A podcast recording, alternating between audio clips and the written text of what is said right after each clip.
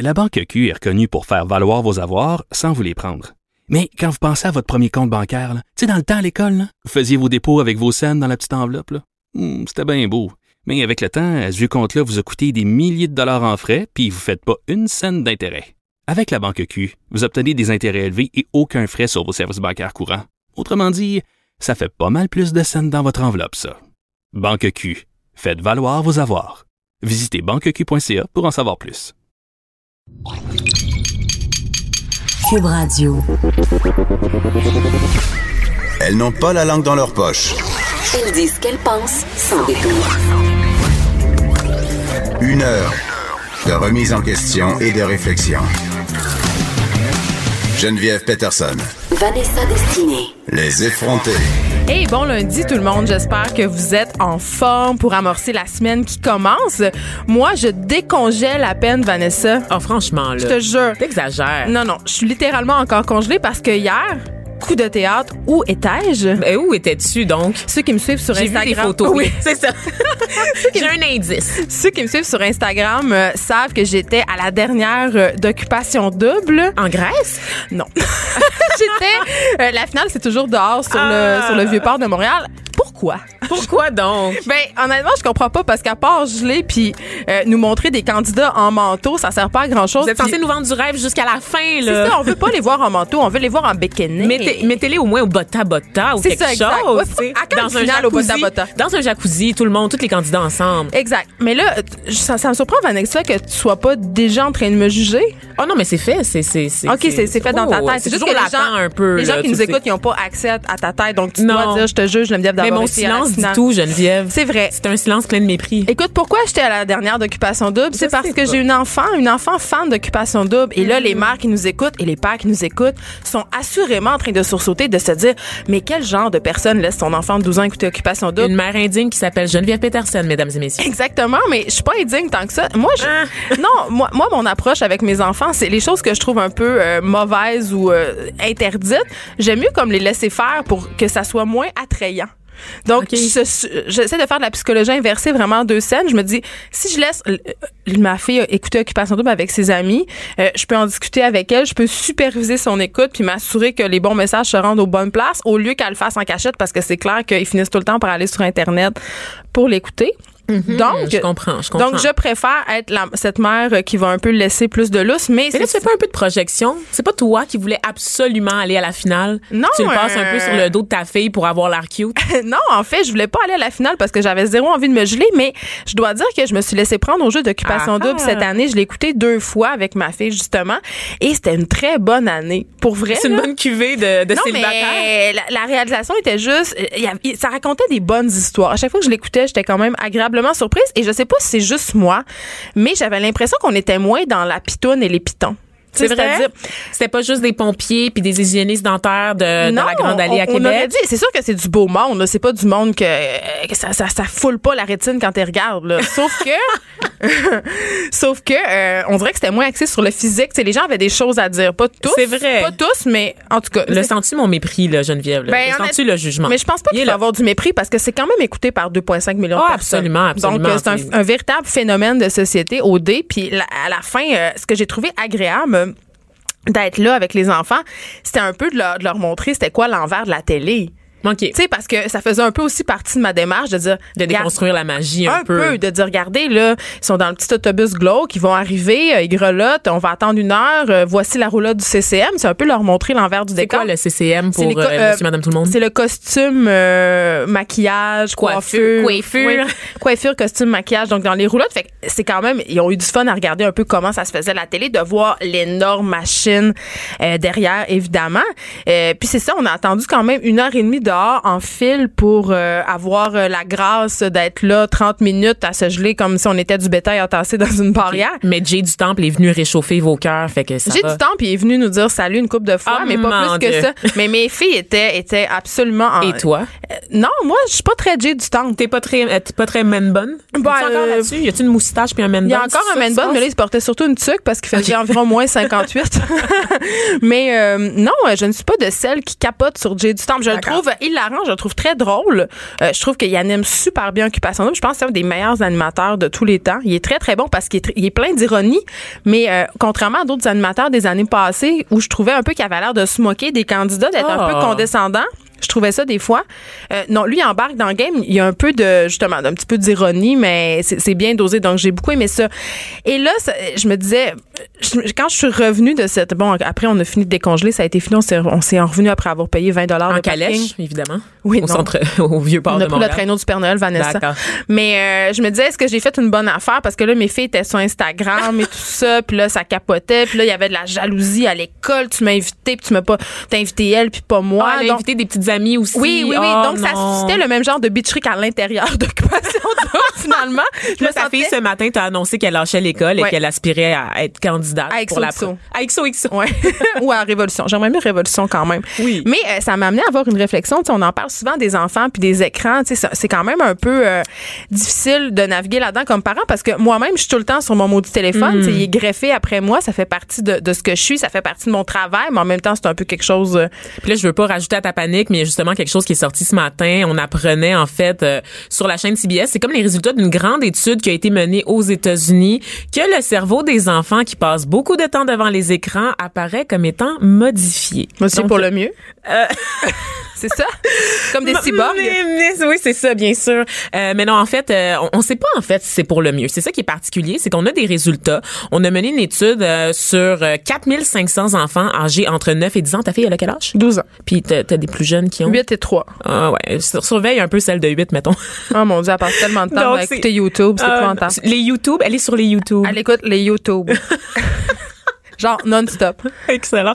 Euh, donc, avec euh, des tests de IRM, on s'est rendu compte que il y avait des tracés différents dans les cerveaux euh, des enfants qui passaient plus de 7 heures par jour sur des tablettes et des jeux vidéo. Mais là, Là, quel enfant passe plus de 7 heures par jour? Ils sont pas à l'école, ces enfants-là? Ben maintenant à l'école, il y a des tablettes Geneviève, ils ont des YouTube à l'école aussi là. OK. Ben bon. oui.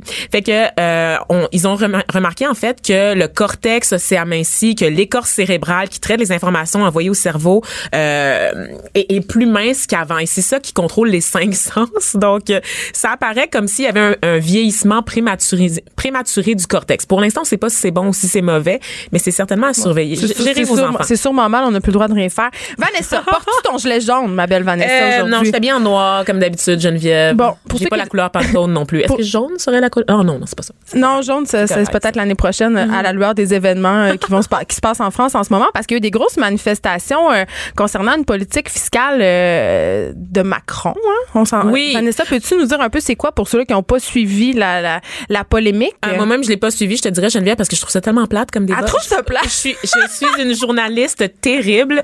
Je, depuis que je suis aux effrontés, j'ai vraiment slacké un peu sur l'actualité et la crise des gilets jaunes est probablement l'événement de 2018 qui me parle le moins. Oui, mais il y a des manifestants. Il y a, il y a- il y a eu genre- Je lis les articles avec tellement de réticence, les amis, et tellement de haine. OK, ben peut-être que notre invité au téléphone, Mérez Magraoui, va nous rendre ça moins plate parce qu'il était là en Il fin était de là, semaine. ben, juste avant d'aborder les manifestations, vous expliquer en large. Les gilets jaunes, ben, c'est des vestes en fait que chaque automobiliste euh, sont obligés d'avoir en France dans la voiture, donc c'est un symbole très fort. Ils entendent protester contre la hausse des taxes sur les carburants, qui est une espèce de fiscalité écologique. Donc pour ceux qui savent pas, c'est quoi la fiscalité écologique? C'est des mesures qu'on prend en fait pour limiter les impacts de l'exploitation de l'environnement. Donc par exemple, chez nous, ça va être la taxe sur le carbone, les hausses d'essence, donc tout ça. fait que ceux qui veulent le troisième lien à Québec, ils portent un gilet jaune ou quoi?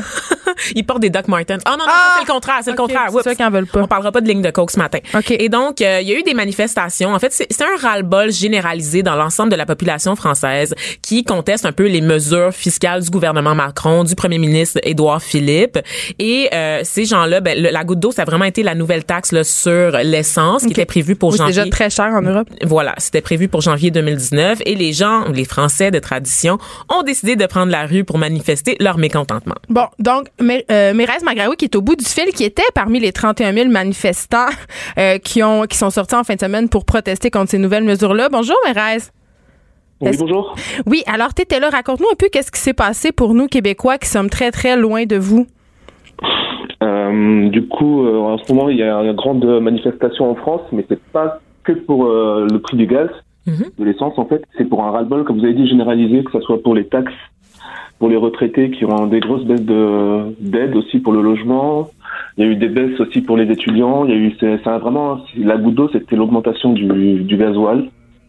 Du quoi? Et, euh, Donc, ça, c'est l'essence, c'est ça? De l'essence, oui, de D'accord. l'essence, pardon, oui. Oui. Et du coup, ça, c'était vraiment la goutte d'eau et il y a eu un sentiment, en fait, d'injustice des Français et, euh, comme vous le dites si bien, mais dès qu'on sent une injustice, nous, on sort dans la rue et on manifeste. c'est de tradition, hein, très, très latin. Voilà. Donc, vous étiez nombreux. Euh. Pardon, excusez-moi. Vous étiez nombreux, vous étiez 31 000. Euh, Qu'est-ce qui s'est passé? Parce que je crois qu'il y avait une forte présence policière. Absolument. Moi, pour moi, c'était ma première manifestation. Donc, euh, j'ai pas, j'étais pas présent pour les, euh, pour les, pour les autres. Donc euh, là, a priori, les, les policiers étaient vraiment mieux préparés. Ils nous ont vraiment empêché d'accéder, euh, par exemple, pour nous, sur les Champs Élysées, on était bloqués au- dans les rues adjacentes. Et il y a eu vraiment beaucoup de répression. Et c'était vrai. Je pense qu'ils étaient plus agressifs que la dernière fois. Mais agressif comment? Et, euh, euh, il y a eu beaucoup de. Ils nous ont chargés souvent. Ils ont chargé, mais sans vraiment frapper. Mais ils ont chargé, couru vers nous pour essayer de nous disperser. Ils ont lancé des bombes lacrymogènes. Il y a eu aussi des bombes à défla- déflagration pour essayer de aussi de nous disperser. Donc c'était un peu le, ja- le, dans le jeu du chat à la souris pour essayer de passer sur les champs et c'était assez intense quand même. Il y a eu aussi des voitures qui ont brûlé et Ben oui, Voilà. on, on voit des images. euh, c'est terrible, ça. les manifestations. On voit des graffitis sur des monuments nationaux. Ça a beaucoup été critiqué d'ailleurs par les autorités en place, des graffitis Voilà. sur les Champs-Élysées, mais aussi euh, des voitures en feu, des vitrines fracassées. On se croirait euh, dans des émeutes aux États-Unis, là. Euh, pire que les États-Unis, c'était vraiment un sentiment de guerre civile, mais sur cette rue-là, c'était assez intense. Et euh, en fait, les graffitis qui ont eu sur, qui ont eu lieu, c'était euh, la semaine dernière, et je pense que c'est pour ça qu'ils ont essayé de, de renforcer leur, comment dire, renforcer euh, la police et puis euh, la stratégie qu'ils ont mis en place euh, ce week-end. Donc c'est ça parce qu'on ça fait quand même plusieurs semaines que les manifestations ont commencé. Pouvez-vous juste nous rappeler depuis combien de temps ça dure? C'est, la quatrième semaine. je Ah pense. oui, hein, bon. Quatrième samedi, oui. Et Ça fait un mois que je néglige ce le- dossier.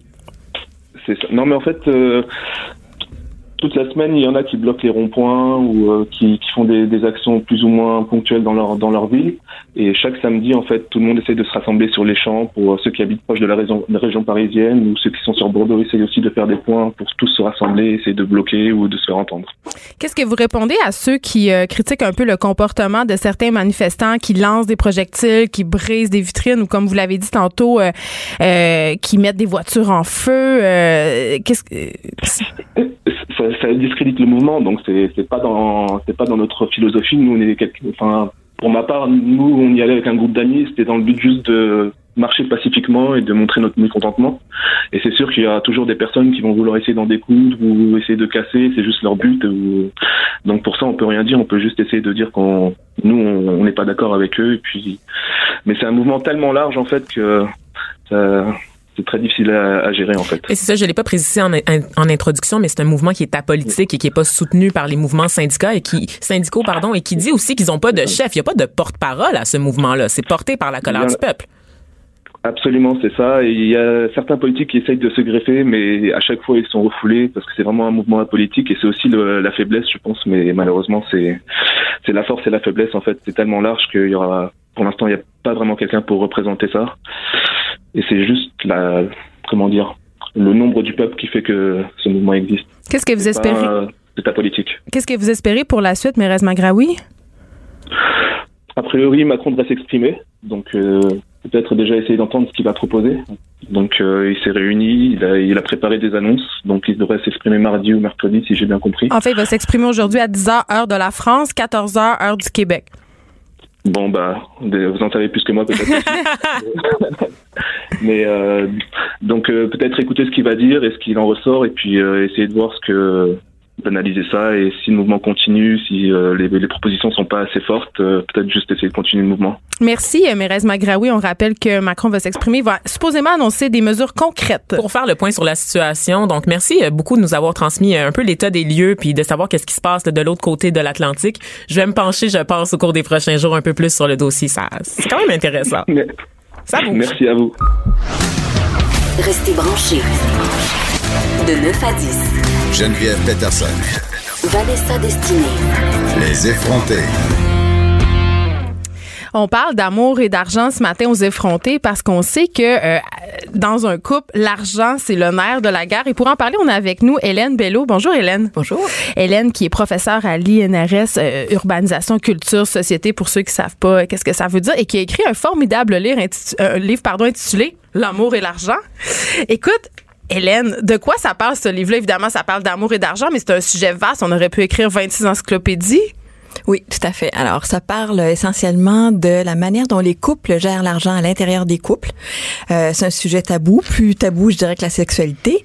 Euh, ça parle également d'amour. Qu'est-ce que l'amour vient faire dans la gestion de l'argent? Alors, euh, non, ça rend pas aveugle, mais ça nous amène, en fait, à prendre des décisions qui sont peut-être pas selon la logique du marché. Qui sont pas rationnelles. Qui sont, en fait, qui sont très rationnelles, mais c'est une autre rationalité. C'est pas la rationalité du marché. Alors, je pourrais y en reparler, là, mais euh, il y a vraiment une rationalité autour des questions euh, amoureuses. Ça parle des aspects juridiques aussi, des, en cas de séparation, puis ça explique les affaires très simplement.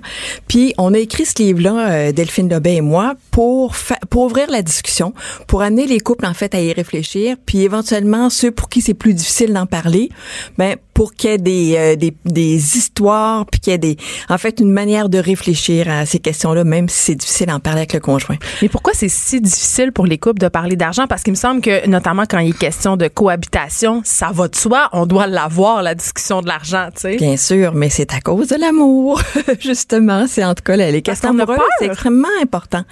Parce que, alors, tantôt, je disais que ça avait une logique différente, le rapport amoureux. Alors, dans, alors, c'est comme une grammaire. Je vous en parlerai pas comme d'un point de vue psychologique. C'est ce qu'on entend généralement. Moi, je l'ai regardé d'un point de vue plus sociologique. Vous savez, un enfant de 5-6 ans, là, c'est exactement c'est quoi l'amour, peut reconnaître euh, quand un homme euh, aime une femme et tout ça assez facilement. C'est parce qu'il y a un paquet de codes qu'on a, qu'on apprend dans les contes euh, de, dans les histoires qu'on raconte aux enfants, dans les romans d'amour, dans les films, etc. C'est-à-dire qu'on a des rôles préétablis. C'est ça. Puis, mais il y a des codes. Et c'est ça qu'on est, qu'on a fait ressortir. Alors, puis ces codes-là ont un effet direct sur la gestion de l'argent. Mais quels sont-ils, ces codes-là? Alors, par exemple, euh, il y a euh, l'idée que l'autre et le couple devraient passer avec les intérêts avant les intérêts personnels. Alors, quand on discute en, on, on discute en couple, euh, en fait, on a tendance à mettre les intérêts du couple en premier plutôt que ses intérêts personnels. Puis on essaie de ne pas opposer les individus. Alors, on veut pas faire euh, moi contre toi, c'est plutôt nous ensemble.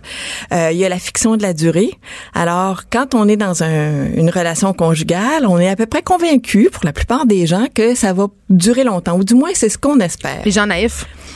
Ben, écoutez, quand on demande la question aux gens, c'est quoi le taux de divorce au Québec, tout le monde est capable de nous répondre à peu près en nous disant que Mais 90, sur deux, ben c'est ça, un, un ah sur deux euh, va se terminer en divorce. Par contre, quand on pose la question, vous personnellement dans votre couple, est-ce que vous allez vous séparer? Ben non.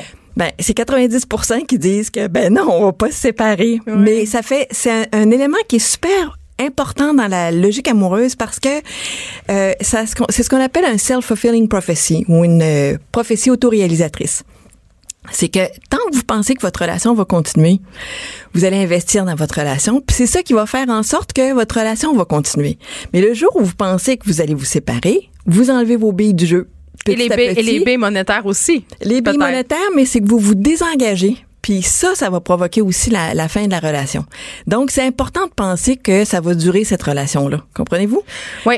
Moi, j'ai une question, euh, je pense, qui intéresse beaucoup de gens. Il y a une façon très populaire de partager les dépenses dans le couple, le coût de la vie, c'est euh, de partager tout au prorata des salaires. La plupart des couples fonctionnent comme ça maintenant, euh, féministement parlant. C'est-à-dire, mettons, je gagne 45 000 par année ou mon mari gagne 45 000 par année et il y en a un des deux qui fait plus, ben je vais payer au prorata de mon salaire. C'est-à-dire, la personne qui fait plus, habituellement la femme malheureusement. C'est ça quand même qui se passe. Paye plus. Ça est-ce que la femme qui paye non non. Non la, femme, paye moins. non non c'est la personne la personne qui gagne plus paye plus. Oui, c'est ça. c'est pas les femmes qui gagnent non, plus. non, ce, que, ce que, je viens de dire c'est que c'est la femme souvent qui gagne moins. Oui. ça. souvent c'est au détriment de la femme. Donc puis on pense que quand on paye au prorata c'est égalitaire. Mais est-ce que c'est le cas? Ben en fait ça dépend. Si les écarts de revenus sont pas très élevés oui, ça peut être une façon justement de payer proportionnellement à son à, sa capacité. une chose que les gens ne voient pas du tout, par contre, c'est que quand les écarts de revenus sont grands, la personne qui gagne le moins s'appauvrit petit à petit. Alors en fait, parce on a peut proposé pas rien pas épargner, c'est ça. Ben c'est ça, elle peut pas épargner, mais c'est pas juste ça, c'est parce que le niveau de vie du couple va être à la hauteur du revenu le plus Mm. élevé, voire du, des revenus cumulés des deux. Et donc la personne qui gagne le moins vit nettement au-dessus de ses moyens. On va se payer des vacances euh, justement dans des plus chers, on va euh, inviter des gens, on va aller dans des restaurants ou ce genre de choses là où on va payer beaucoup plus que si on avait euh, vécu avec une personne qui gagne exactement le même salaire. Et donc, à cause de ça, la personne qui gagne le moins, petit à petit, gruge dans ses économies, ne met pas d'argent de côté, puis donc s'appauvrit. Alors, dans notre livre, on, a- on propose une solution. Alors, c'est laquelle? On veut le savoir. Faut que La toute la- l'autre solution. personne paye tout. C'est ça? C'est ça. Non, ben oui, ça c'est sûr, mais ça marche pas généralement Ah, dans ok. les relations de couple. Alors en fait, ça serait de dire bon ben mettons qu'il y en a un, je sais pas moi, qui gagne euh, 20 000, puis l'autre qui gagne 80 000. Hey, tabarnouche. Ok, gros gros On parle d'un écart. gros écart, là, ici. Oui, on parle de gros écarts, mais on parle d'écarts qui arrivent, surtout quand il y a des enfants qui arrivent dans le couple. Parce que c'est ça le Ah, problème. ben oui, les conjoints ont à peu près le même revenu aujourd'hui quand ils commencent dans leur relation. Arrive un enfant, il y a les écarts commencent. Arrive un deuxième, puis là, justement, souvent, les femmes réduisent leur temps de travail le temps que les enfants sont à l'école euh, primaire. Alors, la solution qu'on propose, c'est, euh, mettons qu'un gagne 20 000, l'autre 80 000. Si chacun mettait 10 000, enlevait 10 000 de leur salaire, le mettre chacun dans leur compte, 10 000 puis on commence le prorata avec 10 000 et euh, 70 000. Mais là, le seuil de la pauvreté, c'est pas 22 000, là? Ben, Mon Dieu, si t'enlèves c'est pas 10 000, là. c'est que non, mais ce que je veux dire par là, c'est que la personne qui gagne le moins va quand même avoir un 10 000 dans son compte Elle va avoir un en partant. Et donc, elle va pouvoir compter là-dessus pour éventuellement mettre des sous de côté si c'est possible. Alors, parce que si elle n'avait pas ça, elle se retrouverait avec euh, 3 000. On fait le calcul dans notre euh, dans notre livre là, puis on le montre, on le démontre très très clairement. Euh, puis alors au moins elle, a- elle va avoir un peu de sous dans son compte. On pourrait dire 15 000 justement qu'elle qu'elle mette en partant, puis euh, ça serait peut-être beaucoup plus égalitaire. Parce qu'on sait qu'il y, a un- il y a un grand nombre de conjoints et de conjointes, mais malheureusement, encore une fois, plus de conjointes euh, qui sont poignées dans des relations qu'elles jugent non satisfaisantes euh, puis et qu'elles partent pas parce qu'elles ne peuvent pas financièrement se permettre de s'en aller. Oui, et qu'elles ne peuvent pas se, se permettre financièrement de s'en aller. Puis l'autre chose aussi, il y a souvent la question des enfants. C'est que quand on a des enfants, on est prêt souvent à faire bien des sacrifices en disant, bon, on va-tu se séparer? Ce que ça veut dire, c'est deux logements. Ça veut dire des enfants qui sont barouettés à droite à gauche. Puis souvent, les gens vont, quand les enfants sont petits, vont mettre bien de l'eau dans leur vin pour essayer de garder en se disant ben on va passer le- cette période difficile et donc euh, oui puis il y a des gens d'ailleurs qui se séparent mais qui finissent par rester ensemble dans la même maison Oui, on en a reçu une la semaine passée. Manal Drissi, qui a décidé d'habiter avec son ex-conjoint. Euh, rapidement, j'ai envie de vous demander, euh, il y a une étude qui a paru aux États-Unis qui dit que le plus grand facteur de réussite d'un couple, c'est pas la bonne entente, c'est pas la communication, c'est pas l'amour, c'est la cote de crédit. C'est-à-dire que plus les gens ont une cote de crédit similaire, plus ils ont des chances de voir leur relation euh, se poursuivre à long terme. En fait, le problème est pris à l'envers. Je vous dirais, la- la- l'argent, là, c'est ce qu'on appelle un phénomène social total. C'est derrière tout, tout, tous les aspects de la vie. Alors, c'est derrière vos choix de vacances, c'est derrière euh, votre euh, votre façon d'épargner, c'est derrière ce que vous allez mettre aussi sur la table le matin euh, quand vous faites l'épicerie et tout ça. Et donc, ce qui se passe souvent quand on parle de chicane de, de ménage, là, souvent ce qui se passe, c'est qu'au moment d'une séparation, tout est canalisé sur les questions d'argent. Fait qu'on a l'impression que c'est l'argent qui euh, qui cause le problème, mais c'est pas ça. C'est que ça témoigne de toutes les valeurs. Moi, c'est pour ça d'ailleurs que j'étudie la question. Je trouve ça tellement intéressant parce que c'est un révélateur, en fait. C'est tellement intéressant qu'on va poursuivre euh, cette discussion avec Hélène Bello après quelques instants. Pas d'histoire de sacoche puis de rouge à lèvres. Du front, des idées, du crâne. Les effronter. Toujours avec Hélène Bello, auteure euh, du livre L'amour et l'argent, guide de survie en 60 questions, guide de survie pour réussir sa vie conjugale et sa vie financière en même temps. Euh, il y a beaucoup de témoignages dans votre livre, Hélène. Je pense que c'était important pour vous que les gens se reconnaissent là-dedans. Oui, en fait, il y a plusieurs histoires, puis c'est des histoires vraies qu'on a évidemment trafiquées un peu pour pas que pour pas euh, révéler des, des renseignements personnels, mais on a fait une centaine d'entrevues avec des gens. Ça durait trois heures chaque entrevue, puis donc on a eu toutes sortes de situations, Puis tout, alors il y a une trentaine de, de cas justement ou de, de petites histoires dans le livre pour que les gens euh, se reconnaissent justement. Donc moi, je peux aller lire ce livre-là, piger dans l'histoire qui ressemble à la mienne pour essayer un peu d'aller chercher des conseils puis voir la lumière au bout du tunnel. Exactement. Puis c'est un livre qu'on a fait pour pas qu'il soit nécessairement lu d'un couvert à l'autre. Alors il y a plein de renvois. Alors vous, c'est vraiment 60 questions. Vous allez dans la question qui vous intéresse, vous passez à l'autre, des renvois, puis euh, vous allez chercher l'essentiel. C'est comme un couteau suisse. On sert de ce qu'on a besoin. Moi, j'ai un rapport de recherche vraiment humanisé dans le fond. Tu sais. Oui, exactement. Puis c'est ça, c'est basé sur la première enquête canadienne. Alors il y a auprès de 3250 répondants au Québec seulement, donc c'est représentatif du Québec. Il y a, c'est une première euh, mondiale, je dirais. On sait qu'il y a de plus en plus de personnes qui ont plusieurs familles, c'est-à-dire qui se séparent, qui refont une famille avec un autre conjoint. Donc, la famille recomposée, c'est quand même une des préoccupations qui est au cœur de la vie des gens désormais. Mais quand il est question de gérer les finances, ça devient un méchant casse-tête, là. Oui, tout à fait. Euh, mais les gens, ce qui est assez étonnant, c'est que les gens fonctionnent pas de façon aussi différente. Je vous dirais la grosse différence, là, c'est que les dépenses des enfants vont être payées par le parent. Euh, essentiellement, c'est dans 80% des cas, et non pas par le nouveau conjoint. Là, ce qui est terrible, c'est que ça a des impacts euh, euh, politiques aussi. Vous savez, les services de garde, là, on a augmenté, en fait, on a changé, le, on a modulé maintenant les, les, frais de garde en fonction du revenu familial. Prenez un cas d'une famille recomposée, là, qui vit avec un conjoint qui paye pas pour les frais de garde parce que c'est le parent dans l'autre ménage qui, l'autre parent paye la moitié. Paye. Mais si le nouveau conjoint a un très gros salaire, ben, les frais de garde viennent d'augmenter. Parce que c'est tenu en compte. Parce que Et les allocations familiales viennent de descendre aussi. Ça, je pense que oui aussi, mais j'en suis Moi, pas. Moi, je suis certaine que oui. Je vous confirme que c'est ça. mais donc, ça a des impliques, implications importantes parce que le, toutes nos politiques sociales, la fiscalité également, sont souvent basées sur le revenu familial. Oui. Puis c'est en fait le revenu du ménage. Puis ça n'a pas de sens parce que justement. Euh, mais donc, euh, les couples euh, recomposés vont gérer souvent comme les couples intacts, surtout lorsqu'il y a un enfant commun qui qui vient au monde, là, donc quand ils refont un nouveau ménage. Mais donc, ils, ils fonctionnent comme les autres. Donc, c'est-à-dire, il y a à peu près la moitié qui mettent tout ensemble. Puis, il y a 40 qui, alors 20 qui gèrent au prorata du revenu, puis euh, un autre euh, 20% qui est à peu près qui euh, gère euh, en partageant les dépenses, 50-50, donc vraiment également. Puis il y a un 10% où c'est l'allocation domestique, où là, c'est quand il y en a un des deux qui a pas de revenu, puis que l'autre paie un certain montant pour la, la, vie quotidienne. OK. Mettons que moi, je viens de rencontrer quelqu'un, puis j'ai envie d'emménager avec lui ou avec elle. Qu'est-ce que je dois considérer avant de me lancer? Mais beaucoup de choses. La première chose, c'est de vérifier justement si euh, l'autre n'a pas euh, plein de dettes. ça, je pense Un vice, des vices cachés financiers. cachés, ça oui.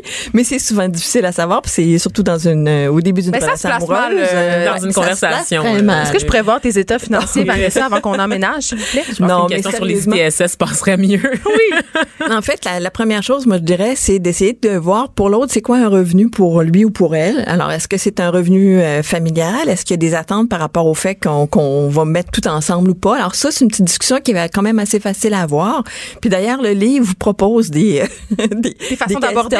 Oui, vous regardez une des un des cas, puis vous pouvez de façon tout à fait naïve dire, hey, j'ai lu quelque part euh, une histoire d'un couple qui se met en ménage et tout. Euh, bon. Mais tu peux dire, toi, t'es-tu le genre à payer ton bill de sel tout de suite ou quand il t'envoie huit lettres de rappel, ça donne un bon indice? Ça. Vanessa, tu naisais, tu faisais une joke de maladie transmise sexuellement, mais Hélène, euh, dans ton livre, tu parles d'un concept qui s'appelle les DTS, les dettes transmises sexuellement.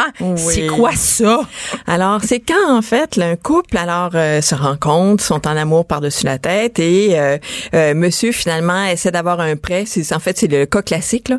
C'est que monsieur essaie d'avoir un prêt à la banque pour faire un achat, mais la banque ne veut pas lui prêter. Et là, ben, il se tourne vers sa conjointe puis demande, écoute, est-ce que tu voudrais m'endosser? Co-signataire. Être co-signataire. Et là, ben, la oh. conjointe qui est en amour, qui lui fait confiance, lui dit, ben oui, il n'y a pas de problème. Mais ce qui se passe, c'est qu'au moment d'une rupture, ce qui reste, en fait, c'est les enfants et les dettes.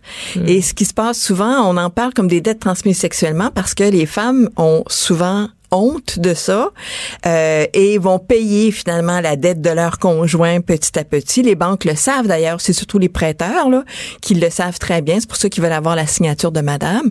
Et euh, mais ça passe complètement inaperçu et les études ont beaucoup de difficultés à recruter d'ailleurs des, des personnes parce que les femmes en ont honte hmm. parce qu'elles se disent je me suis fait rouler dans la farine euh, et tout ça et donc c'est ça c'est des dettes. Ça affecte leur code de crédit aussi. Bien si sûr. le monsieur est un mauvais payeur. Bien sûr. Parlant my de God. honte, on va, se- on va se Oui. confier des petites affaires, Hélène. Oui.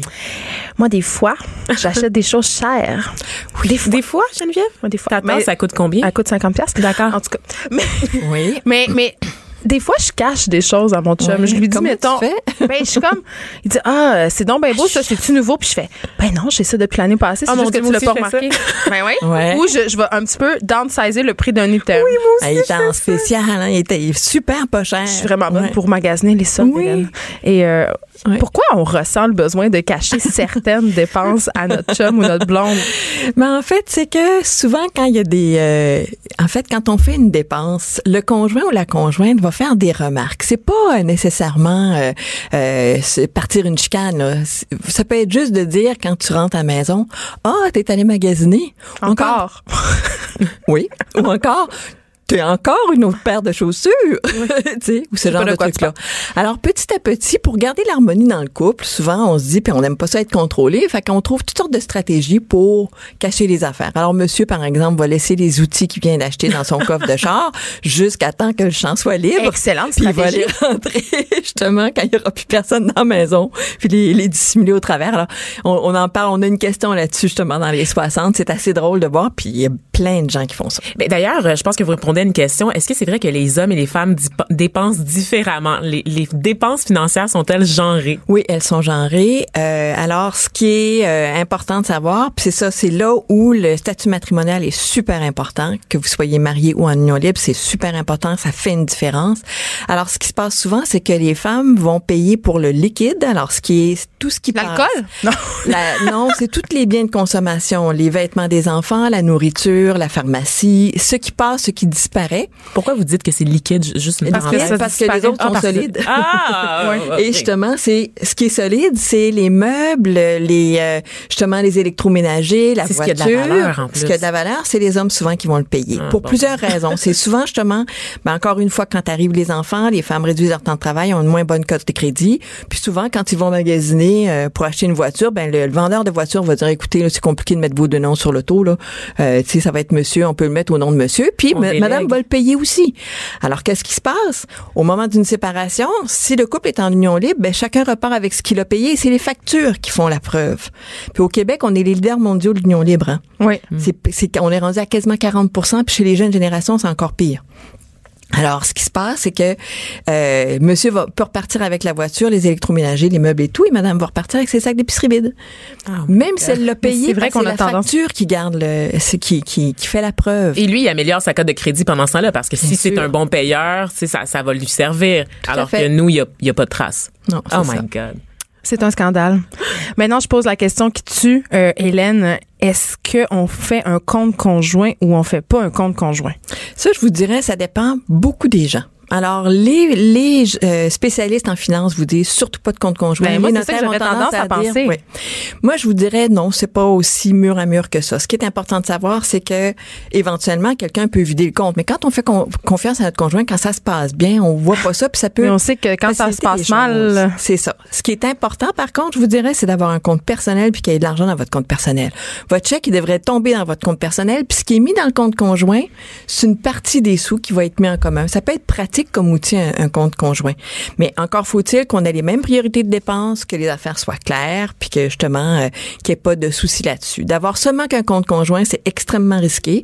Puis, comme tu le dis, justement, il y a toujours possibilité qu'un des conjoints, à un moment donné, euh, se fasse sortir de l'argent pour lequel vous n'êtes pas euh, d'accord avec ça. on a tous entendu des histoires d'horreur où des comptes conjoints sont vidés parce que l'autre personne est fâchée ou parce que l'autre personne a des problèmes de drogue ou de jeu. Ouais, c'est quand mais- même excessivement risqué. Moi, je me, je me sentirais en, ben, moi, je me sentirais en, en, en situation de vulnérabilité. Puis ça m'amène à parler des femmes qui arrêtent de travailler pour s'occuper de leurs enfants. La fameuse Oui. charge mentale. Oui, euh, je veux dire, ces femmes-là se placent quand même. La féministe en moi, à chaque fois que j'entends ça, puis c'est souvent des femmes qui sont très scolarisées, qui décident de mettre leur travail de côté pour s'occuper des enfants jusqu'à ce qu'ils rentrent à l'école.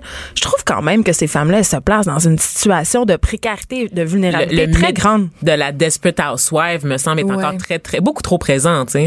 En fait, le problème, souvent, là, se situe, à mon avis, euh, au niveau du partage des tâches domestiques. Alors, si les deux ont une grosse carrière, puis que euh, monsieur ne partage pas les tâches domestiques parce que son travail, soi-disant, prend tellement de temps, moi, ce que je dis aux gens, là, faites donc comme si, imaginez, dites à votre conjoint, là, imagine si on se séparait une semaine sur deux, tu devrais t'occuper des enfants, puis mhm. d'avoir toute la charge. Donc, attends pas qu'on se sépare, partage les tâches domestiques. Parce que souvent, le raisonnement que les femmes font, là, c'est qu'elles sont à bout de souffle. C'est souvent quand arrive le deuxième enfant ou le troisième, là, puis des femmes qui tombent, là, euh, sur, euh, qui sont en burn-out parce qu'elles ont une vie professionnelle puis qui essaient de tout mener à bout, il y en a des masses. Et donc, d'un point de vue féministe, on peut aussi se poser la question, coudon, c'est-tu la meilleure solution euh, que de, justement, d'être de, des Wonder Woman puis de plus avoir de vie personnelle? D'une certaine façon parce qu'on est tellement prise. La solution n'est certainement pas d'arrêter de travailler. Mais la solution est du côté du conjoint, par exemple, du côté du partage des Ou d'engager de l'aide. Faut que les affaires soient partagées. Puis souvent, quand arrive un deuxième enfant, là, c'est une question qu'on devrait mettre sur la table. T'es-tu prêt à partager, là, 50-50 les, euh, les tâches domestiques? Parce que c'est souvent à ce niveau-là que ça se passe. mais ils sont toujours prêts à les partager quand on en parle, mais dans la réalité, on sait que c'est pas toujours ça qui se passe, tu sais, entre le dire et le faire. Non, Bien sûr. Les femmes y pensent constamment alors que les Mais je vais vous donner un exemple, justement, par rapport à la, aux tâches domestiques, là, euh, par rapport à la l'argent. La gestion de l'argent, là, c'est aussi le, le, quotidien, là, le, le qui est-ce qui paye les comptes et tout ça. ça, il y a une charge mentale là, énorme. Ben, si vous laissez ça à votre conjoint, déjà, là, c'est souvent associé à une tâche domestique. Alors, ça, ça peut être une, une chose de dire, de lui remettre des dossiers, entre guillemets, là, lavage, euh, course ou puis à ce moment-là, vous laissez aller, vous laissez porter tout simplement. Bon, c'est sûr que la gestion quotidienne, faut quand même être euh, au fait de faut avoir l'information pour pouvoir discuter puis négocier. Ça c'est important. Donc garder quand même une, des traces. Euh, rapidement Hélène Bello, vous dites que le mariage n'est pas nécessairement une preuve d'amour, puis on va parler euh, avec notre prochaine invité justement de la séparation. Pourquoi se marier c'est pas nécessairement une si bonne idée? Ben c'est au contraire. Moi ce que je dis dans le livre, là, hum? mariez-vous puis vraiment ben là oui, ah complètement. Ah, ben, oui. Ça vaut la peine pour la personne qui gagne moins.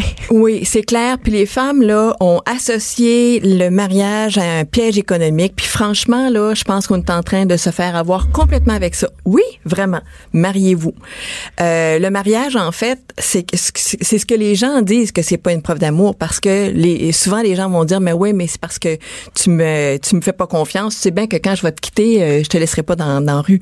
Mais mariez-vous ou faites un contrat de vie commune ou faites un, contrat de vie commune, on l'explique à la fin du livre, mais de ne rien avoir pour les femmes qui ont des enfants particulièrement, c'est un c'est vraiment extrêmement risqué. Donc, se marier pour la personne qui gagne moins est un, est un bénéfice, mais pour la personne qui gagne plus, euh, c'est un petit peu plus compliqué que ça.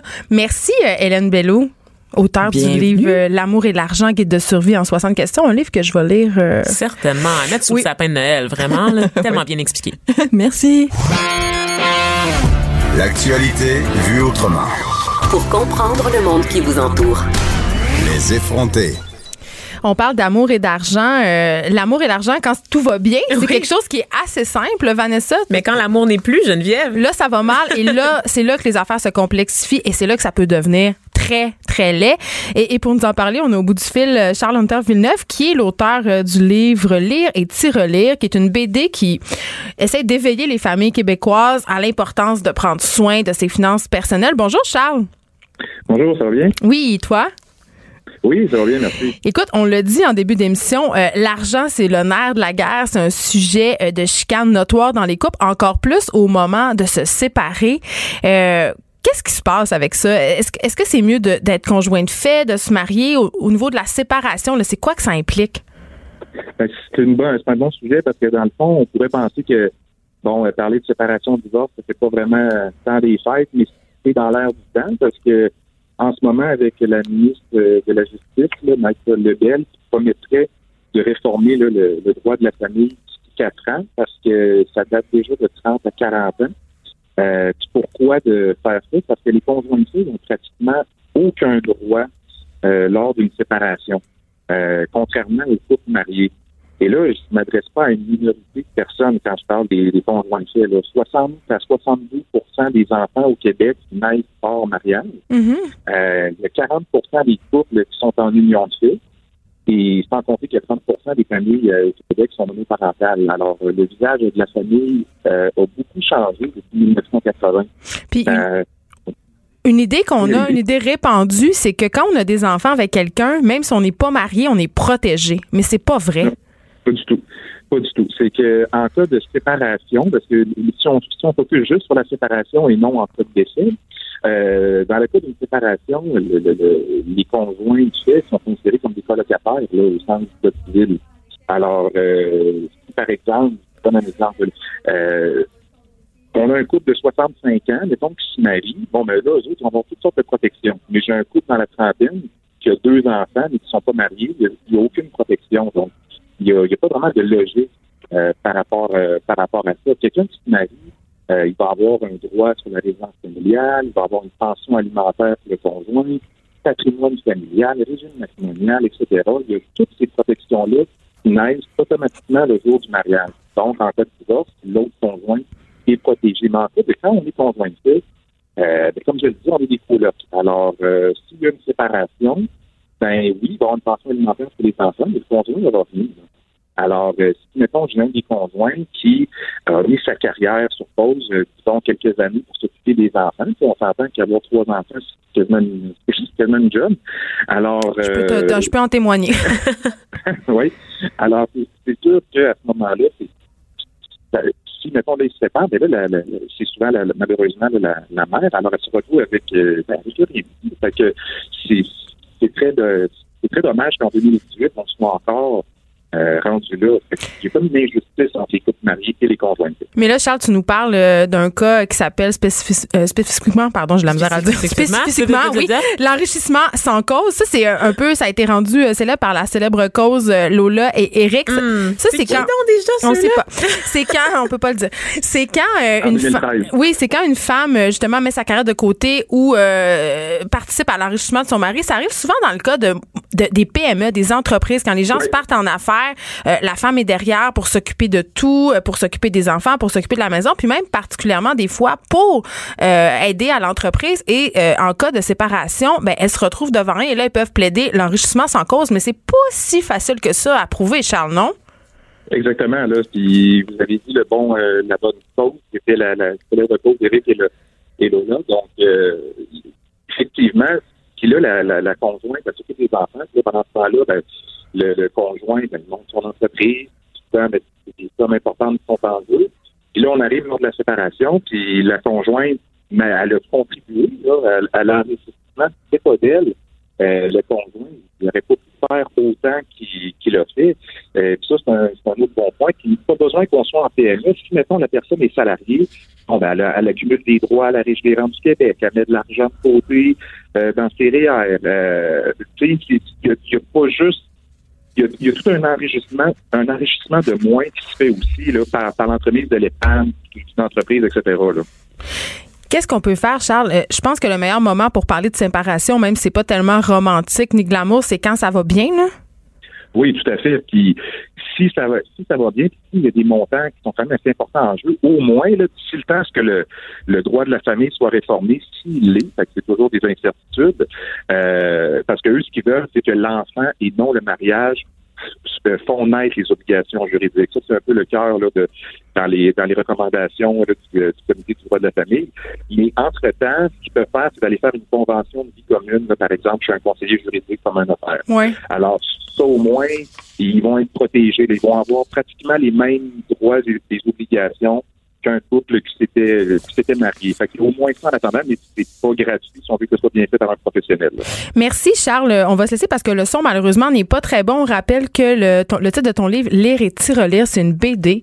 Merci euh, d'avoir été avec nous. Ah, ça fait plaisir. Merci. Euh, Vanessa, moi, ça me fait un peu sursauter ces affaires-là parce que, euh, bon, je l'ai dit plusieurs fois, je viens de me séparer et euh, la semaine passée, j'étais dans un événement. on fêtait les 50 ans d'un théâtre et je parlais avec des amis à moi et il y avait une fille là-dedans qui venait de se marier. Mm-hmm. Et j'ai compris que les gens faisaient des choses très importantes sans trop savoir ce que ça impliquait. C'est-à-dire, on parlait de séparation, on parlait de divorce, on parlait des implications de tout ça. puis j'ai dit à la fille, je disais, est-ce que tu sais que quand tu es marié, tu dois payer une pension alimentaire à ton ex-conjoint jusqu'à la fin des temps. si jamais c'est toi qui, gagne plus et si lui gagne plus, inversement, il devra te payer une pension. Et elle me répondu non. Mais moi non plus, je savais pas, Geneviève, ben, pour vrai. Je pense que, ben, je pense que c'est très compliqué, euh, les lois matrimoniales. Et comme le, le soulignaient nos deux invités, ce sont des lois qui sont quand même assez désuètes puis qui tiennent pas compte de plusieurs facteurs. Par exemple, si une personne gagne, je sais pas, moi, je vais dire n'importe quoi, 300 000 par année, OK, ce sont des conjoints de fait, OK, ce sont pas des gens mariés. Si une personne gagne 300 000 par année et que l'autre personne, je sais pas, moi, fait 100 000, si on des enfants, la loi va pas tenir compte, euh, du, du, salaire et du train de vie. OK? Et va se dire, il faut combler l'écart salarial. Donc, la personne qui gagne 300 000, ils vont dire, on doit offrir un train de vie de 300 000 à ces enfants-là. C'était d'ailleurs le nerf de l'affaire Lola contre Eric parce que c'était des écarts salariaux très, très Exactement. importants. Mais ça tient pas compte d'une donnée qui est quand même assez importante. Ça veut pas dire que parce que tu fais 300 000, que tu offres un train de vie de 300 000 à tes enfants. T'habites peut-être dans un duplex à Huntsic. Peut-être que tu fais 75 d'épicerie par semaine seulement. Exactement. Mais, mais il y a du cas par cas dans ces affaires-là, puis la loi n'en tient pas toujours compte, puis ça peut donner lieu à des situations excessivement frustrantes pour la personne qui fait plus d'argent, qui a l'impression un peu euh, d'être pris au piège, puis c'est souvent malheureusement les femmes qui en paient le prix, mais euh, par exemple dans le cas d'une femme qui reçoit une pension alimentaire pour les enfants d'un X montant par mois, si cette femme-là se remet en ménage avec une autre personne qui gagne un salaire, mais ça sera pas tenu en compte dans le hmm. calcul de la pension alimentaire, mais ça va être tenu en compte dans le calcul des allocations familiales. Tu sais, ça devient vite, vite, vite très compliqué. Puis les gens, avant de, faire le pas, avant de se marier ou avant de, faire vie commune, ne considèrent pas ces détails qui peuvent avoir une influence majeure sur leur avenir parce que on le dit là un mariage sur deux finit en divorce, une autre sur deux finit en divorce. Fait que c'est des choses dont on doit parler. dans les contes de Disney, ils parlent jamais de la question financière. Là. Ils se marièrent, il y a eu beaucoup d'enfants. Ça s'arrête là, Geneviève. Je, je comprends pas pourquoi on n'a pas cette discussion-là. Et quand vient le temps d'avoir des enfants et quand vient le temps d'emménager, ce sont des discussions qui sont fondamentales et qui peuvent éviter beaucoup, beaucoup, beaucoup de frustration, de problèmes, de, de peine. Les gens, ils sont chez le médiateur puis ils ont aucune idée. Euh, ils apprennent sur la chaise du médiateur qu'ils devront payer une pension pour leurs enfants, même si on la garde 50-50, parce que ça aussi, c'est un préjugé. on pense que si on a la garde 50-50, ben moi je vais payer quand ils sont chez nous, puis toi tu vas payer quand ils sont chez vous, puis on va se séparer les dépenses. Pas ça? Non, non, oh non, non, non, Vanessa si toi tu fais plus, tu vas devoir compenser. Tu vas devoir compenser l'écart de revenus. Ah ouais, même hein? si l'autre personne fait 200 000 par année, tu vas devoir le compenser quand même, même si théoriquement, tu es parfaitement capable de subvenir aux besoins de tes enfants par toi-même. Je pense que les gens, en général, on manque tellement d'éducation financière. J'ai travaillé euh, comme job étudiant dans une banque comme caissière et je voyais constamment des, des femmes venir à la banque et laisser les hommes s'occuper de leurs affaires. Bien sûr. Le petit carnet de banque, là, c'était monsieur qui gérait. Puis on a ce mythe-là au Québec de penser que c'est les femmes qui gèrent l'argent, mais dans les faits, pour l'avoir vu, pour l'avoir testé, pour avoir jasé avec des conseillers financier de ma succursale, c'est souvent les hommes qui gèrent et on n'est pas au courant de ce qui se passe. J'ai eu entre autres le cas d'une cliente dont le mari est tombé malade, puis est arrivé à la banque, puis elle m'a donné les carnets de banque, puis elle m'a dit ben faites ce que vous faites d'habitude quand mon mari vient. Mais ça, c'est épouvantable. Laisser les clés, laisser les clés de sa vie financière à quelqu'un d'autre. Ne pas savoir combien il y a dans le compte de banque principal de la famille, ça se peut, Geneviève. ça, se peut vraiment beaucoup. Il y a plusieurs personnes. incroyable. Mais c'est souvent les femmes euh, quand même qui gèrent euh, les paiements, c'est-à-dire les paiements des comptes et tout ça. Mais sur les grosses affaires, les gros placements, les hypothèques, tout ça, c'est encore malheureusement beaucoup les hommes qui s'occupent de ça. Puis je pense qu'on aurait tout avantage euh, à prendre notre, notre vie financière en main, puis à pas arrêter de voir ça comme une discussion plate à avoir, un tabou. Au contraire, tu sais, c'est la preuve qu'on est responsable, c'est la preuve qu'on prend sa vie en main, qu'on veut être indépendant, indépendante, puis qu'on veut aussi se, se prévaloir de nos droits, puis aussi euh, prévenir le pire, parce que on le sait là, ça peut virer très très laid là. Oui, hein? oui. Des mauvaises surprises pour vous, c'est un stress dont vous n'avez pas besoin. Fait pour les gens qui veulent savoir un peu comment ça se passe, euh, les trucs d'argent par rapport à la séparation, sachez que vous pouvez aller sur le site d'Éducalois. Oui. Ça explique tout, ça explique vraiment bien, puis comme ça, vous allez pouvoir un peu vous faire une tête et avoir la discussion. Puis n'hésitez pas aussi à parler à votre conseiller financier à la banque. Prenez un rendez-vous. La plupart des gens le savent qu'on part de rien. puis ils sont là pour nous aider. On des, ennemis, des alliés. Merci de nous avoir écoutés. On se retrouve demain et Richard Martineau qui suit dans quelques instants.